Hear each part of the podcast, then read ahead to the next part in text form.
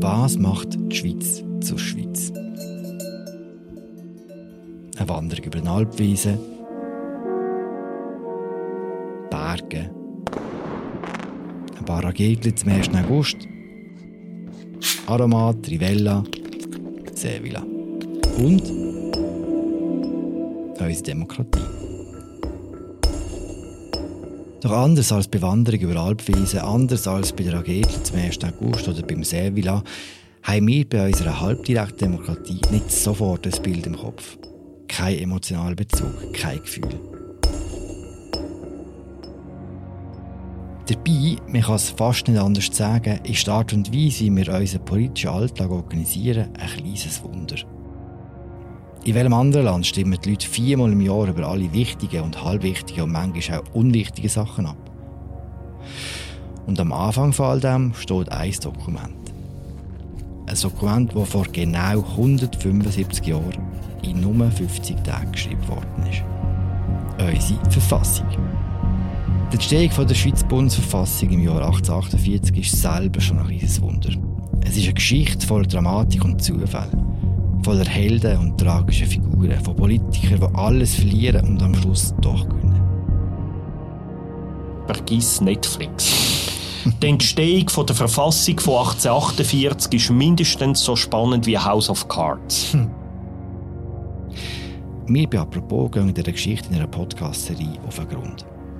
Zusammen mit dem Bundeshausredakteur Markus Häfiger schauen wir an, warum die Entstehung der Bundesverfassung eigentlich unmöglich war.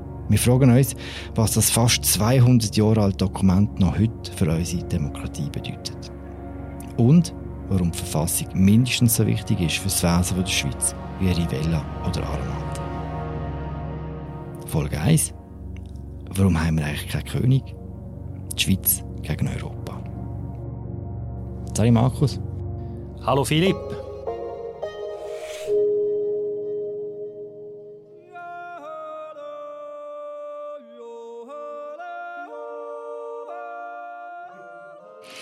Markus, löst bei der Verfassung so viel Gefühl aus wie eine Morgenröte über der Blümlisalp? Fast. Aber ehrlich gesagt noch nicht so lang. Lange Zeit ist die Bundesverfassung und vor allem auch ihre Entstehung für mich eine recht abstrakte Geschichte gewesen, obwohl ich ja als Bundeshausjournalist da eigentlich besonders viel mit dem verbinden sollte. Ich habe natürlich gewusst, wie grob die Schweiz entstanden ist, 1848, da mit dem Sonderbundskrieg und so. Und weil ich damals zu Winterthur ins Gimmi gegangen bin, habe ich auch gewusst, dass der Jonas Furrer der erste Bundespräsident war, 1848, ein Winterthurer. Und ebenfalls in Winterthur mein Banknachbar ist der Ur-Ur-Ur-Urenkel, ich weiß nicht wie viel Uhr, von einem anderen ersten Bundesrat gsi, vom Henri Druet am Wattländer. Also das hat mir so einen gewissen Bezug gegeben. Aber sonst, wie das Ganze hier gegangen ist und wie das entstanden ist, da habe ich wirklich nicht viel gewusst. Bis, ja, bis vor wenigen Jahren. Was hat denn geändert? Vor wenigen Jahren habe ich die Biografie von Ulrich Ochsenbein gelesen ein Berner und er ist ebenfalls einer der ersten sieben Bundesräte und die Biografie, die hat mich wirklich geflasht, oder? Also erstens hat der Typ eine krasse Lebensgeschichte gehabt. Also ganz am Schluss von seinem Leben verschüsst er versehentlich noch seine eigene Frau, oder? Er ist einer der ersten sieben Bundesräte Er ist auch der erste, der abgewählt wurde aus dem Bundesrat. Und er ist eine absolute Schlüsselfigur bei der Erfindung von dieser Bundesverfassung. Und als ich mit dem Buch fertig war, habe ich gewusst, vergiss Netflix. Die Entstehung von der Verfassung von 1848 ist mindestens so spannend wie House of Cards. Hm. Das können wir jetzt nachprüfen. In wenigen Tagen feiern wir das Jubiläum dieser Verfassung. Vor 175 Jahren ist sie entstanden. Und wir wollen jetzt versuchen, diese Geschichte zu erzählen. Gibt es einen Teil, den du auswendig kannst von der Verfassung, Markus? Ja, wahrscheinlich Präambel im Namen Gottes des Allmächtigen. Der Satz war hier noch unbestritten gewesen und er ist wahrscheinlich der Satz der am wenigsten umstritten war von der ganzen Verfassung. Um den Rest von dieser Verfassung haben sie wirklich gerungen, gestritten. Ja, sie haben damals in der Schweiz Bürgerkrieg geführt wegen dieser Verfassung. Komm, Wir gehen zurück, Markus. Wir tauchen jetzt in die Zeit vor 175 Jahren, denn um zu begreifen, warum wir die Verfassung so haben, wie wir sie heute haben, müssen wir weit zurück, und zwar weiter als vor 1848. Wir fangen an ganz am Anfang vom 19. Jahrhundert. Wie sieht Europa damals aus? Der Teil, der jetzt kommt, ist wichtig, auch wenn es wahrscheinlich der trockenste Teil ist von dem Podcast, aber wir müssen uns schnell zurückversetzen. Um 1800 wird Europa von einem Mann dominiert, von Napoleon und seinem Land Frankreich und auch die Schweiz ist unter den Knuten von Napoleon. Von 1798 bis 1813, also 15 Jahre lang, ist sie einfach ein Satellitenstaat von Frankreich. Der Napoleon hat da auch eine neue Verfassung eingeführt. Er hat aus der Schweiz zuerst einen Einheitsstaat gemacht mit sehr viel auch positiven Entwicklungen. Das Mal hat es allgemeine Wahlen gegeben und so in der Schweiz. Also das ist eine sehr wichtige Entwicklung. Aber Fakt ist, die Schweiz ist nicht wirklich unabhängig. Und dann bricht 1813 das Reich von Napoleon zusammen. In Europa endet die Träume von der französischen Revolution definitiv. Träume von Gleichheit von den Menschen und von der Demokratie und überall sitzen wieder die Monarchen, die Könige, die Kaiser fest im Sattel in Österreich, Habsburg in Frankreich, in Preußen, in Russland und die Staaten, die dominieren wirklich Europa und, und es ist wirklich von Demokratie da ist nichts mehr zu spüren in dem Europa. Und mit 1813 hört auch die Zeit vom Vasallenstaat Schweiz auf, weil Napoleon gibt es nicht mehr. Wie geht es mit der Schweiz weiter? Die Schweiz ist damals am tiefsten Punkt von ihrer ganzen Geschichte. Es ist in dem Moment nicht sicher, ob sie wird als unabhängiges Staatswesen überleben. Es hat damals wirklich die reale Gefahr bestanden, dass sie aufteilt wird unter ihren Nachbarstaaten. Es hat auch Leute gegeben, die gefunden haben, ja, vor allem in Deutschland oder im heutigen Deutschland, ja, man sollte aus der Schweiz irgendwie vielleicht ein kleines Königreich machen, wo dann irgendwie auch ein bisschen abhängig wäre von den anderen größeren Königreich. Die Frankfurter Allgemeine Zeitung, eine Zeitung, die es heute noch gibt, hat damals geschrieben, Zitat, Wahrlich, es ist höchste Zeit, dass die Schweiz einen Herrn bekommt. Zitat Ende. Und eine Idee war, die hier umgegangen ist in Europa, dass man da so ein Königreich Helvetien könnte schaffen und irgendeinen so einen deutschen Fürst hätte man dann da können als König der Schweizerinnen und Schweizer installieren Kantone selber sind äh, irgendwie nicht wirklich ein Gegengewicht zu diesen Ideen Europa. Die sind total verstritten gewesen. Die einen wollten einfach zurück zu den Verhältnissen vor dem Napoleon. Die anderen wollten aus der Schweiz austreten zum Teil. Die Bündner zum Beispiel hatten eine Zeit lang solche Ideen gehabt. Und dann hat es andere gehabt, die gefunden hätten, wir sollten da jetzt vielleicht einen Schritt weiter gehen und irgendwie so eine Art eine stärkere Einheit schaffen. Und sie haben gestritten Seiten. Es war unklar, gewesen, ob sie sich einigen können. Und dann so auf den letzten Drücker, wo sie einfach haben sich müssen einigen weil sie gewusst haben, wenn wir uns jetzt nicht einigen, dann entscheiden andere über uns, haben sie im August 1814 auf den wirklich letzten Drücker, wo es damals politisch noch möglich war, haben die 22 Kantone dann sich mit Hängen und Würgen und auch unter Vermittlung von ausländischen Diplomaten. Wir haben einmal einen Podcast gemacht über Johannes Kapodistrias, einen russischen russischer Diplomat, der eine Schlüsselrolle gespielt hat, haben sie sich auf einen neuen Bundesvertrag geeinigt. Was ist da drinnen gestanden? Der Bundesvertrag, der ist dann 1815 in Kraft getreten. Das ist ein massiver Rückschritt in Sachen Demokratie gegenüber vorher. Eben, ich habe gesagt, in der Helvetik hat für kurze Zeit so eine Art allgemeine Wahlrecht golden in der Schweiz. Das ist weg Die alten Eliten haben wieder ihre Macht übernommen. Die Patrizier, die reichen Familien in den Städten, ihren vornehmen Schlössli und Stadtpalais haben wieder geherrscht. Philipp, du und ich, in dieser Schweiz damals, wir hätten nichts sagen können, wir wären die Untertanen von den mächtigen Herren. Aber man hätte mehr zu sagen als unsere Frauen. Das möglicherweise, genau. und der zweite Punkt ist, dass die Eidgenossenschaft, wo sie ja hier formell auch schon geheißen hat, dass die als Eidgenossenschaft eigentlich gar kein Staat war, sondern sie hat aus 22 Staaten bestanden. Aus diesen Kantonen sie ist nur ein Staatenbund und Souveränität ist nicht irgendwie bei der Eidgenossenschaft sondern bei diesen Kantonen, wo jeder selber geschaltet und gewaltet hat und sie haben ein bisschen kooperiert und sich koordiniert, aber trotzdem nicht so richtig. Und was das vielleicht bedeutet hat, wie zersplittert das Land damals war, das kann man sich heute nicht mehr vorstellen. Also die Kantone haben nicht einmal die gleiche Währung gehabt. Man hat in Thurgau und in Bern mit anderem Geld gezahlt.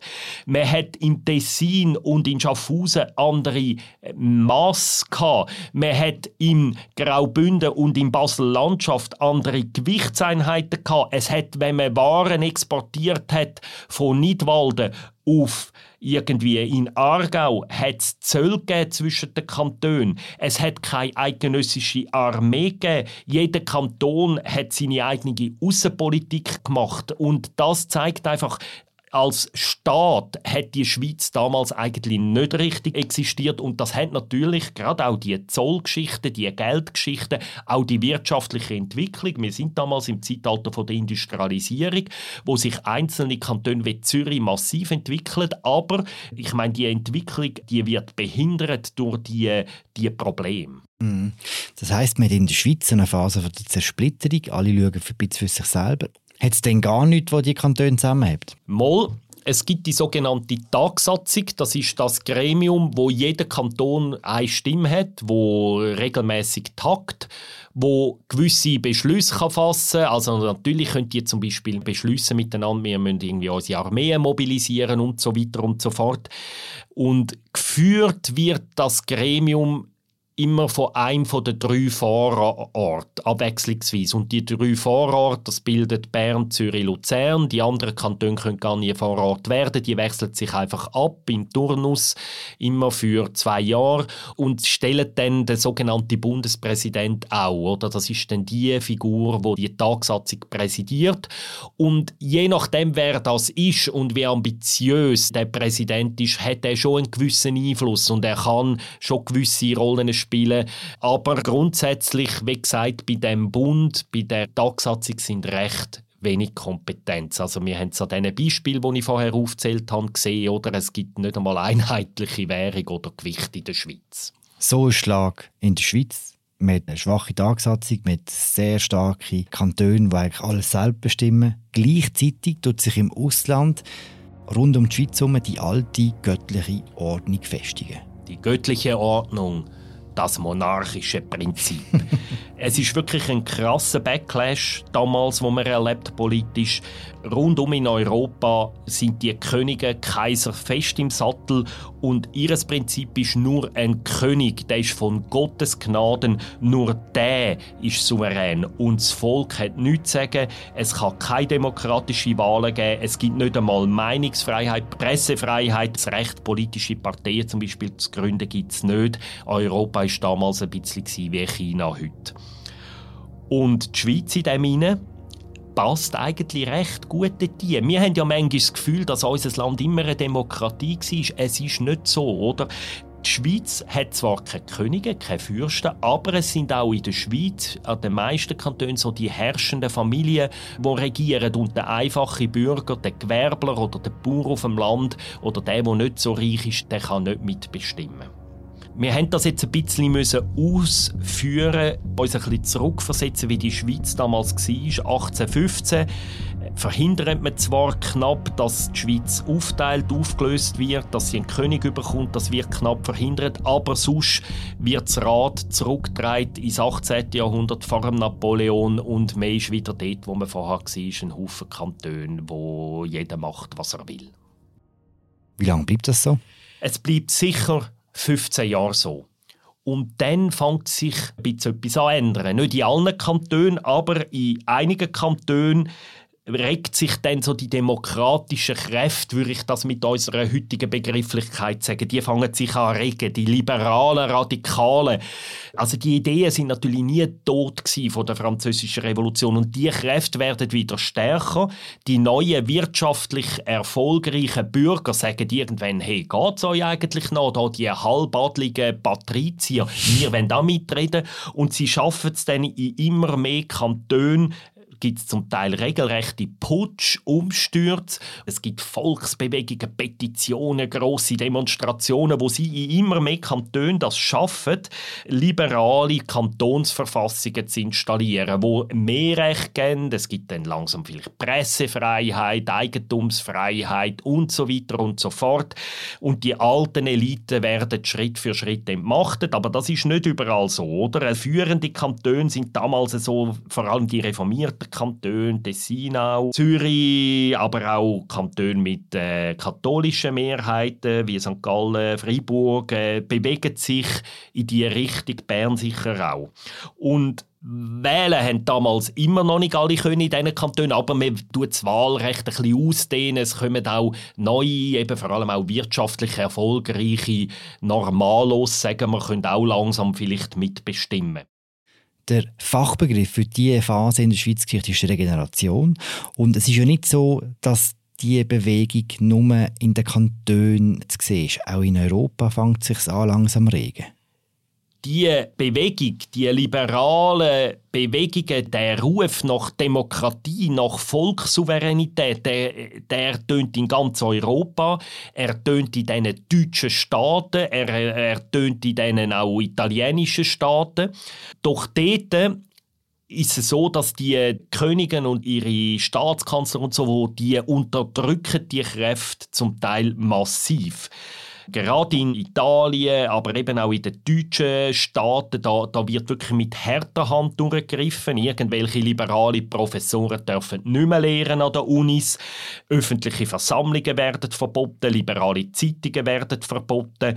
Und viele von denen Leute, gerade aus dem deutschen Bereich und aus dem italienischen Bereich, aber zum Beispiel auch aus Polen, die flüchten dann in die Schweiz. Mhm. Und zwar natürlich in die Kantone, die eben schon regeneriert sind, wo schon die Freiheiten kennen, die gehen dann dort an und installieren sich da und fangen da von da aus auch versuchen, auf ihre Staaten einzuwirken. Sie sind, haben wirklich Asyl, also das ganze Asylrecht, die Asylthematik, das ist nicht etwas Neues. Die Schweiz, ihre Anfangszeit ist massiv mit dem Asylrecht in Verbindung gebracht worden und sie ist auch massiv prägt worden durch die Asylsuchenden damals. Eben, die liberalen Flüchtlinge, die haben nicht nur geschaut, dass in ihren Ursprungsländern sich Sachen verändern. Ich nehme an, die haben ja Einfluss auf die Situation in der Schweiz selber die haben massiv Einfluss gehabt und da sind wirklich zum Teil die führenden Köpfe der europäischen liberalen Bewegung sind in der Schweiz gewesen. Also einer der berühmtesten ist der Giuseppe Mazzini gewesen, der in Kanton Solothurn Zuflucht gefunden hat, ein Italiener. Und die sind dann auch an die damals sind die neuen Unis in der Schweiz gegründet worden in dieser Zeit und zum Teil sind dann die ausländischen Flüchtlinge sind dann Schlüsselprofessoren geworden. Sie sind zum Teil Rektor geworden von diesen Unis in der Schweiz Schweiz, also deutsche Rektoren an den Unis. Es hat damals schon massive deutsche Einwanderung in die Schweiz und die haben auch Einfluss gehabt wiederum auf die liberale Bewegung in der Schweiz. Umgekehrt haben sie die liberalen Kantone als Vorbild gesehen für ihre Staaten und so hat es eine extreme Wechselwirkung gegeben zwischen den europäischen Ländern und den regenerierten Kantonen. Und wie gesagt, es sind noch nicht alle gewesen. Es hat auch noch viele konservative Kantone gehabt, die auch gegen die liberalen Kräfte waren. Vor allem auch unter anderem in der Zentralschweiz. Und dass es dann in der Schweiz die beiden Gruppen gibt, die liberalen Kantone auf der einen Seite und die konservativen auf der anderen, das wird dann irgendwann zum Problem nicht mehr. Es wird zu einem massiven Problem. Wir haben gesagt, etwa ab 1830 setzt die Regeneration oder so eine Art Wiedergeburt von diesen demokratischen Ideen. Und die sind einerseits, wirken die in den einzelnen Kantonen, aber viele von denen, nicht alle, aber viele von diesen liberalen Kräften wollen gleichzeitig auch die Eidgenossenschaft als Ganzes reformieren. Die sagen, wir müssen als Schweiz stärker werden, als ganze Schweiz. Wir sind zu klein, die Kantönli. Und die versuchen dann, die Schweiz mehr zu einem Staat Schweiz zu machen, den Kantönligeist zu überwinden. Und es gibt erste Anläufe, so der 1832 etwa, eine neue Regelung, einen neuen Bundesvertrag zu entwerfen. Es gibt sogar konkrete Entwürfe, wo eben weiter gehen, wo mehr Macht beim Staat Schweiz würden ansiedeln. Aber diese Ideen scheitern damals alle. Es gibt auch einfach zu viel Widerstand. Oder? Die beiden Lager sind zeitweise etwa gleich stark in der Schweiz, die Liberalen, Progressiven und die Konservativen. Und das scheitert damals. Oder? Wir sind eben 1838, wir sind noch 18 Jahre, bevor es dann tatsächlich gelingt, oder die Schweiz zu reformieren. Was ist denn der Kern vom Streit zwischen diesen beiden Lagern? Wir haben ja vorher gesagt, in Europa und eben auch am Anfang ja auch in den Schweizer Kantonen gilt das monarchische Prinzip, so die göttliche Ordnung. Der normale Bürger ist nicht gemacht zum Macht haben, sondern das muss bei diesen auserwählten, reichen Familien und äh, Exponenten liegen Macht. Doch eben bei diesen liberalen Kräften setzt sich das Prinzip von der Volkssouveränität immer stärker durch, dass am Schluss das Volk sollte seine Regierenden bestimmen und gleichzeitig wenn eben die liberalen Kräfte auch den Bundesstaat, die zentrale Macht stärken. Die Konservativen hingegen die sind vor allem in den katholischen Kantonen daheim, aber nicht nur. Die wollen, dass die Souveränität bei den Kantonen bleibt. Die haben Angst. Erstens mal haben die große Sympathie für die europäische vorherrschende Idee von der göttlichen Ordnung. Die wollen das Volk auch nicht stärker beteiligen und gleichzeitig sind sie auch gegen eine Konzentration von mehr Macht bei der eidgenössischen Ebene, weil sie Angst haben, wenn das passieren würde, dass sie dann eben nicht mehr könnten so schalten, wie sie wollten, in Zug, in Nidwald, im Wallis und so weiter. Auch Basel-Stadt zum Beispiel ist zwar ein reformierter Kanton, ist aber konservativ damals. Der Streit zwischen den Liberalradikalen und den Konservativen, der dauert etwa 15 Jahre und er wird immer heftiger. Mhm. Nur als Klammer, Basel-Land ist dafür sehr auf der progressiven Seite. Gewesen. Jawohl, und da du ja Basel-Länder bist, bist also... Alles gut. Ist deine, ist deine Ehe gerettet, Philipp?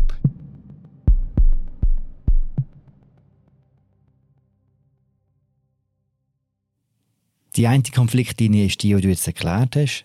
Wie man den Staat organisiert. Es unterschiedliche Ideen geben. Eben die einen haben mehr so einen zentralen Staat wollen, wo mehr Leute sich daran beteiligen können. Die anderen wollen, dass es so bleibt, wie es ist. Sehr viel Macht in den Kantonen. Die zweite Konfliktlinie, und du hast es vorhin schon erwähnt, oder? Du hast gesagt, Basel-Stadt ist auf der einen Seite, obwohl sie reformiert sind. Die zweite Konfliktlinie ist die Religion. Kann man sagen, dass die eher liberalen Kräfte reformiert waren und die eher konservativen katholisch? In der Tendenz schon, aber es hat auch wichtige katholische Exponenten gegeben, die auch bei den Liberalen sind. Unter anderem zum Beispiel im Kanton Aargau oder so. Aber der Konflikt Religion wird immer wichtiger, weil wir haben ja gesagt, ab 1830 die Regeneration, so der Aufbruch, der demokratische Aufbruch und gegen den demokratischen Aufbruch fährt der damalige Papst massiv in 1832, gibt er so eine Enzyklika raus, so ein Anweisungsschreiben. Und dort drin äußert er sich gegen Meinungs- und Gewissensfreiheit. Er äußert sich gegen individuelle Freiheitsrecht generell. Mit dem verdammt der Papst eigentlich so die ganze Entwicklung wo, von der modernen Schweiz, wo sich langsam am Bilden ist und er beeinflusst da natürlich Katholiken in der Schweiz und er spaltet die Katholiken auch, weil ein Teil der Katholiken in der Schweiz verweigert dem Papst den Gehorsam. Also in all diesen Kantonen, wo auch stark katholisch sind, gibt es auch Minderheiten von liberalen Katholiken, wo die Meinung nicht teilen, wo auch eine liberale Erneuerung wollen von dem Land. Ich nehme an, der Papst ist nicht der Einzige, der von außen auf den Streit in der Schweiz schaut, weil was dort passiert im Kleinen, hat ja auch einen Einfluss auf das, was passiert im Grossen im Ausland. Die grossen europäischen Staaten haben ein gröberes Problem mit der Schweiz in dieser Zeit. Oder? Sie sehen, da passiert etwas und es passt ihnen nicht und sie haben Angst. Und das passiert tatsächlich auch, dass das, was in der Schweiz passiert, könnte auf ihre Staaten auswirken. Dass ihre liberalen Kräfte, die sie auch haben, die Schweiz könnten als Vorbild sehen, um solche Ideen auch in ihren Staaten durchzusetzen. Und das passiert tatsächlich auch. Für die Liberalen in Europa ist die Schweiz oder immerhin die generierten Kantone sind damals ein Vorbild.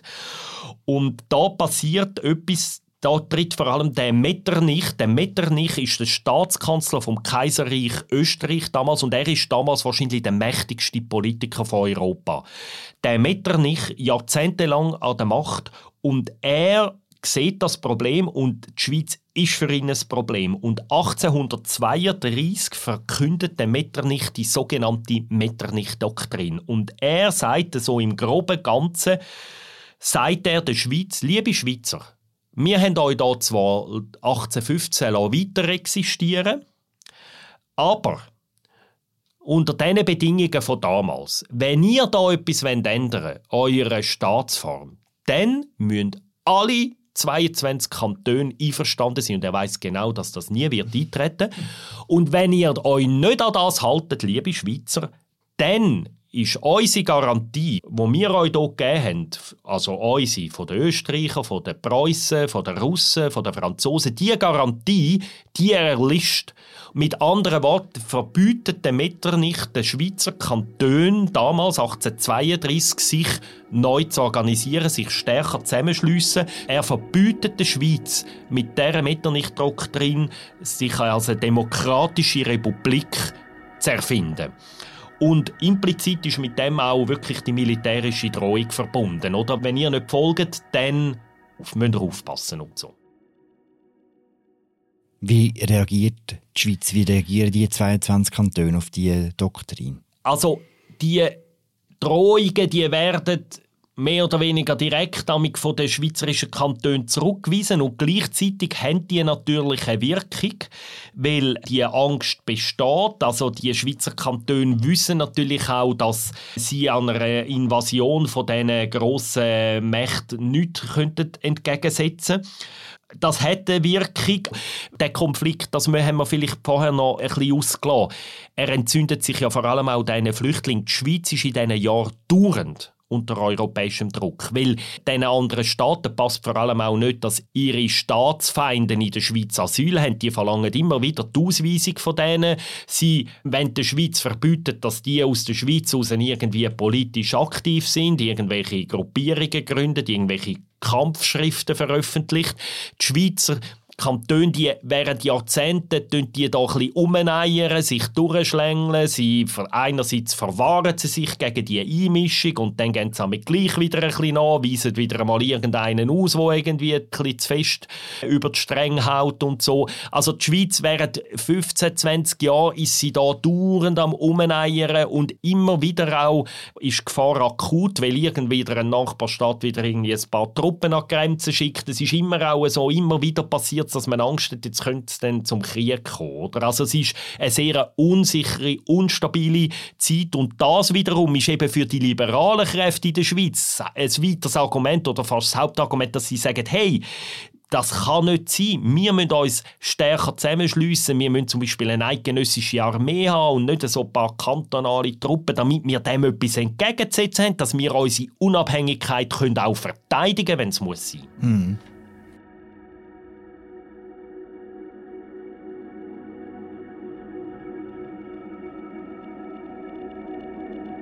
Der Druck von außen immer grösser, der Druck im Inneren, der aber auch. Der Konflikt oder, zwischen den Katholiken und den Reformierten, zwischen den Liberalen und den Konservativen, irgendwann eskaliert der total und zwar anfangs der 1840er Jahre. Und es drehen beide Lager an der Eskalationsschraube. Und wir müssen jetzt vielleicht auch wirklich Ross und Ritter beim Namen nennen. Wer sind die, die vor allem schuld sind an der Eskalation? Es sind vor allem die Aargauer und die Luzerner. Im Aargau da passiert etwas sehr Zentrales. Der Aargau ist so fast halb-halb katholisch reformiert und die Reformierten sind aber am Drücker und sie gehen 1841 so weit, weil sie sagen, oder, das Problem sind die Klöster Der Papst tut über Klöster unsere katholische Bevölkerung gegen die liberalen Ideen aufwiegeln und dann macht der Kanton Aargau einen Schritt, wo wirklich historisch ist, 1841 verstaatlichen der alle Klöster im Aargau. Und das ist wirklich ein ultimativer Affront, weil in dem Bundesvertrag von 1815 ist genau das, es ist nicht viel drin gestanden, aber das steht drin, dass nämlich Klöster, der Fortbestand der Klöster garantiert ist. Und über das setzen sich die Aargauer einfach hinweg. Und das katholische Lager ist furios, oder?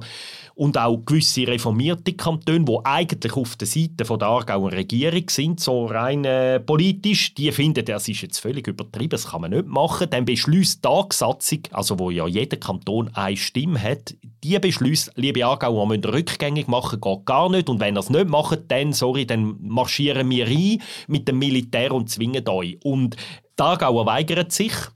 Und es kommt nur darum, nicht zu einer eidgenössischen Intervention oder Invasion im Aargau, weil Berner, wo damals mit Abstand, vergiss Zürich, oder vergiss Zürich, Bern ist damals der mit Abstand größte, wichtigste, stärkste Kanton mit auch der grössten Armee. Und Berner sagen einfach, liebe Kollegen, im Fall, wenn ihr jetzt die Aargauer da zwingen dann können wir das im Fall auch mit unserer Armee zu tun und so. Und darum lässt man die Aargauer gewähren. Katholiken, das ist für sie wirklich ein Bundesbruch, das ist für sie Ursünde. Sie vergessen das nie. Und dann äh, habe ich gesagt, die Luzerner schrauben eben auch an der Eskalationsschraube. Und der Historiker Rolf Kohlenstein, der so wichtige Bücher über die Zeit geschrieben hat, der sagt 1844, eben drei Jahre nach der Klosterverstaatlichung im Aargau, tut eben dann Luzern den Entscheid fällen, wo wirklich das Pulverfass anzündet. Und der Entscheid, der Rolf Hollenstein sagt, das sei die Entscheidung des Jahrhunderts, wo in der Schweiz fällt, in Luzern.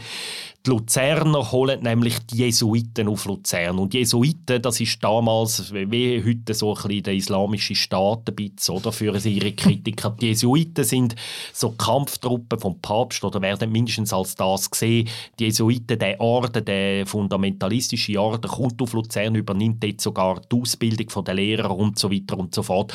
Und jetzt haben wirklich die liberalen Kräfte das Gefühl, jetzt haben die Luzerner die fünfte Kolonne vom Papst in die Schweiz geholt. Und es gibt einen riesigen Jesuitenhass in der Schweiz. Es werden in den anderen Kantonen Anti-Jesuitenvereine gegründet. Und das führt nachher zu einer totalen Eskalation. Es gibt dann 1844 und 1845, wir merken, wir kommen langsam näher an die Schlüsseljahre 1848. Jetzt wird es wirklich, und die heiße Phase fängt an. Und die heiße Phase fängt mit etwas an, wo wir uns heute nicht mehr vorstellen können. 1844 und 1845 bilden sich zwei Freischarenzüge. Da gehen also in den anderen liberalen, reformierten Kantonen da sammeln sich einfach irgendwelche Bauern und Handwerker unter irgendwelchen Offizieren versammeln sich. Hooligans, würde man heute sagen, oder? Also es ist wirklich Hooliganismus im grossen Stil. Die gehen irgendwie ihre kantonalen Zeughäuser, holen dort irgendwie Gewehr und Kanonen raus und dann ziehen sie gegen Luzern und versuchen, das katholische Regime in Luzern wegzuputschen. Und es gibt Krieg, es gibt etwa 100 Tote. Und aber die Luzerner sind erfolgreich. Sie schlagen dann da die wilden Horden zurück, die da aus Bern und aus dem Aargau äh, kommen und so. Und, aber eben, die, ich meine, das katholische Lager in der Zentralschweiz, die haben schieben Panik, oder? Die sagen, wenn die das zweimal gemacht haben, dann können die das wieder machen. Und dann gründet sie am 11. Dezember 1845 ein Schutzverein. Nur die katholische Ort, acht Kantone. Und das ist der sogenannte Sonderbund. Und mit dem fängt der Krieg erst richtig an. Ja, eben nicht sofort. Gewisse liberale Kräfte würden zwar gerne sofort losschlagen, aber sie können nicht, weil inzwischen haben die liberalen Kräfte haben wieder in gewissen Kantonen Macht verloren und in der Tagsatzung, wo ja alle zusammensitzen und die müssten ja so eine Intervention beschließen, haben sie gar keine Mehrheit mehr. Sie können also den Sonderbund im Moment nicht stoppen und es geht dann etwa zwei Jahre, wo es dann in verschiedenen Kantonen wieder Umstürze gibt, wo wieder die liberalen Kräfte wieder Macht übernehmen, also zum Beispiel in Waadt und St. Gallen Zahlen und Genf.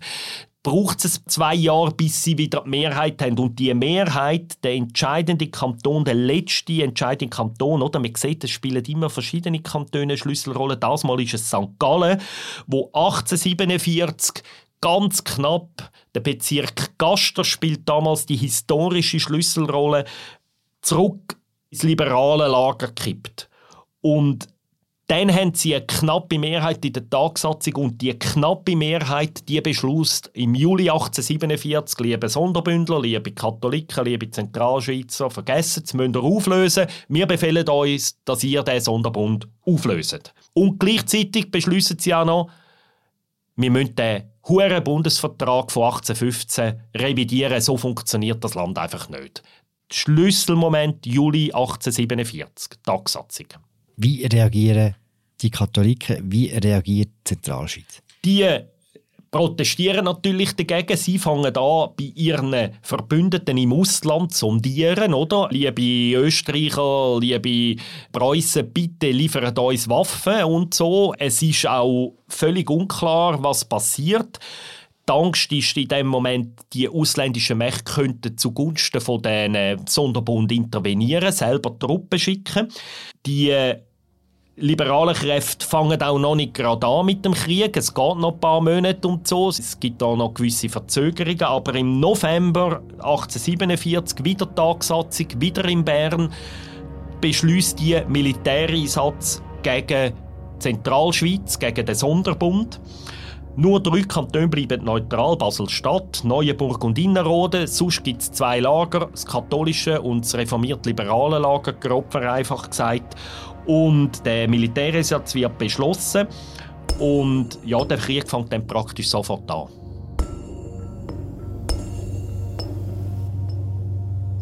Später hat jemand gesagt, ein englischer Forscher glaubt, das ist der zivilisierteste Krieg, den es je gegeben hat. Kann man das so sagen? Es ist ja der letzte Krieg, der auf Schweizer Boden stattgefunden hat. Es ist ein Bürgerkrieg und es ist nicht einfach ein bisschen ein Scharmützel Es ist ein grosser Krieg Es sind etwa 170.000 Soldaten mobilisiert worden. Es hat verschiedene Kampfhandlungen gegeben, aber er ist nur hat nur kurz gedauert, einen Monat, und er hat nur etwa 100 Tote gefordert, was sehr wenig ist. Wenn man denkt, wie viel Militär im Einsatz war. Und das ist sicher mindestens zum Teil der Verdienst von Guillaume Henri Dufour. Das war ein Genfer und er war der, der von der Tagsatzung zum General der eidgenössischen Truppen gewählt worden ist. Und er hat erstens den Krieg relativ clever geführt. Also zuerst hat er die Freiburger besiegt, weil die sind isoliert waren. Die haben keine Landverbindung von der Zentralschweiz. Und dann ist er gegen die Zentralschweiz gegangen. Die haben militärisch keine Chance gehabt, die katholischen Kantone, äh, trotz der Waffenlieferungen aus dem Ausland. Und am Dufour sein Verdienst ist, dass er den Krieg versucht hat, mit so wenig Opfern wie möglich zu führen. Es gibt von ihm, in einem Tagesbefehl hat er seinen Soldaten folgende Devisen herausgegeben. Ich zitiere jetzt das auf Französisch. Il faut sortir de cette lutte non seulement victorieux, mais aussi sans reproche. Zitat Ende. Auf Deutsch heißt das so viel, wir müssen den Krieg nicht nur gewinnen, sondern wir müssen auch so ihn gewinnen, dass man uns nachher keinen moralischen Vorwurf machen kann. Und was meint er mit dem? Also, man kann heute sagen, es hat, so, ich bin kein Spezialist vom Sonderbundskrieg, aber es hat, glaube schon auch Vergewaltigungen gegeben, Plünderungen und so weiter und so fort. Aber im Großen und Ganzen haben die Truppen vom Dufour den Krieg so human wie möglich geführt und für das hat er damals wirklich internationalen Respekt bekommen und er ist damals eine sehr respektierte Figur auch in der Schweiz und international und es zeigt sich ja zum Beispiel daran, dass man nach dem Dufour den höchsten Berg in der Schweiz, äh, Dufourspitze, benannt hat später. Der katholische Sonderbund hat militärisch keine Chance gehabt. Ist es nie Gefahr gewesen, dass ausländische Truppen diesem Sonderbund helfen können? Die hat durchaus bestanden. Zwei Gründe haben sicher dagegen gesprochen, dass es nicht passiert ist. Erstens ist der Krieg so schnell vorbei gewesen, dass die anderen gar nicht groß Zeit hatten, irgendwie ihre Truppen zu mobilisieren. Und der zweite Grund war, dass auch der Sonderbund zurückhaltend war. Die haben schon auch nicht gerade unbedingt wollen, dass irgendwie jetzt die preußische oder österreichische Armee irgendwie auf Luzern kommt, äh, um ihnen zu helfen, weil die haben natürlich gewusst, dass die nachher möglicherweise auch nicht mehr heimgehen, wenn sie mal dort sind. Sie haben aber Waffen geliefert, aber eben zur direkten Intervention ist es nicht gekommen, aber das ist schon nicht garantiert von Anfang an. Stattdessen ist es dann einfach bald mal vorbei mit dem Krieg. 29. November ist fertig, die letzten Truppen kapitulieren. Ich glaube, die letzten sind die Walliser, die kapituliert haben. Das sind immer so ein die härtesten in, der, in der Schweiz. Ja. Und die Kapitulation ist echt die Voraussetzung für das, was nachher passiert, im Jahr darauf. Genau. Weil die Tagsatzung, wir haben es ja vorher gesagt, im Juli 1847 hat sie ja nicht nur beschlossen, dass sie den Sonderbund auflösen wollen, sondern sie haben ja auch beschlossen, dass sie den Bundesvertrag reformieren und eine neue Schweiz erfinden. Und dafür ist der Weg frei jetzt, weil ich meine, die liberalen Kantone, die Sonderbundskantone, die sind besetzt von diesen liberalen Truppen, von den liberalen Kantonen. Man kann jetzt das machen. Eine Revision ist jetzt möglich, aber es ist völlig offen, wohin der Weg führen wird. Denn die Vorstellungen, wie die neue Schweiz aussehen soll, die sind in dem Moment auch bei den Gewinnern vom Sonderbundskrieg total unterschiedlich. Da gibt es irgendwie alles, was man sich könnte vorstellen wie die neue Schweiz soll aussehen